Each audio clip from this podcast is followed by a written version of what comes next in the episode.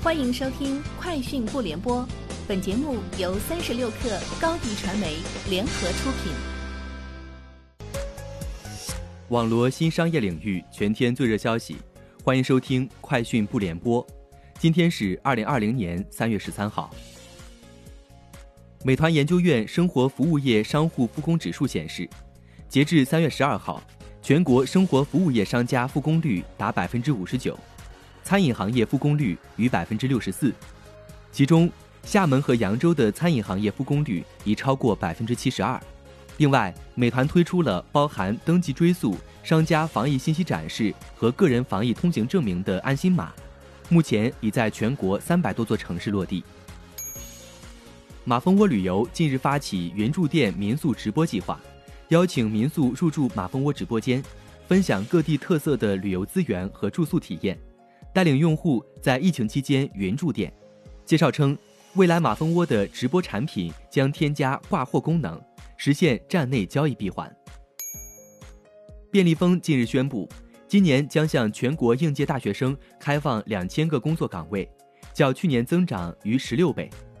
这次招聘计划覆盖人工智能、门店运营、食品研发等多个岗位，食品研发相关岗位是首次纳入该公司的校招重点。便利蜂此前成功竞得天津武清区三十亩土地使用权，用于建造鲜食供应基地。便利蜂称，该基地建成后，结合北京供应基地，便利蜂在华北的供应能力将能满足五千家便利店的需求。滴滴在微信发文称，平台与多个主管部门合作推出智慧防疫码，在南京、深圳、广州、厦门、宁波、青岛。吉林等五十多个城市上线，覆盖巡游出租车和滴滴网约车。乘客用手机扫码即可查看车辆消毒记录或登记乘车信息。介绍称，滴滴智慧防疫码是基于线下防疫服务站的大数据和云平台搭建能力，建立车辆线下消杀标准化流程，并将车辆消毒情况接入线上局型管理平台。淘宝上线新版相亲名片。新增爱情宣言和偶遇功能。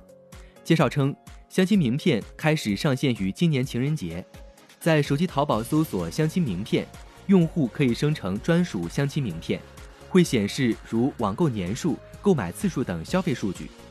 新版相亲名片新增偶遇功能，点击可以看到其他用户的淘宝 ID、虚拟形象和地理位置，可申请加好友或自由选择想要偶遇的网友性别。淘宝内部人员称，相亲名片还将进一步做功能深化。据路透社，软银创始人孙正义周四在推特上发布了一条捐赠一百万个免费口罩的提议，以帮助对抗新型冠状病毒疫情。此前一天，他在推特表示要捐款让一百万人免费接受新冠病毒的检测。然而，推特网友并不买账，且批评称。捐赠病毒检测包会给诊所和医院带来一种不必要的负担。孙正义在推特上回复一位自称是“神户牙医”的网友时表示：“我将捐赠一百万个口罩。”据某北美票房统计网站消息，韩国本土影片《寄生虫》全球票房收入高达二点五三五一亿美元，《寄生虫》在北美票房收入五千二百七十八点四九零七万美元。截至目前，在北美上映的外国语电影中，仅次于《卧虎藏龙》《美丽人生》《英雄》三部。以上就是今天节目的全部内容，下周见。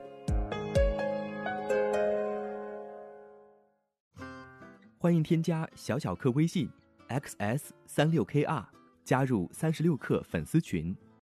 高迪传媒为广大企业提供新媒体短视频代运营服务。商务合作，请关注微信公众号“高迪传媒”。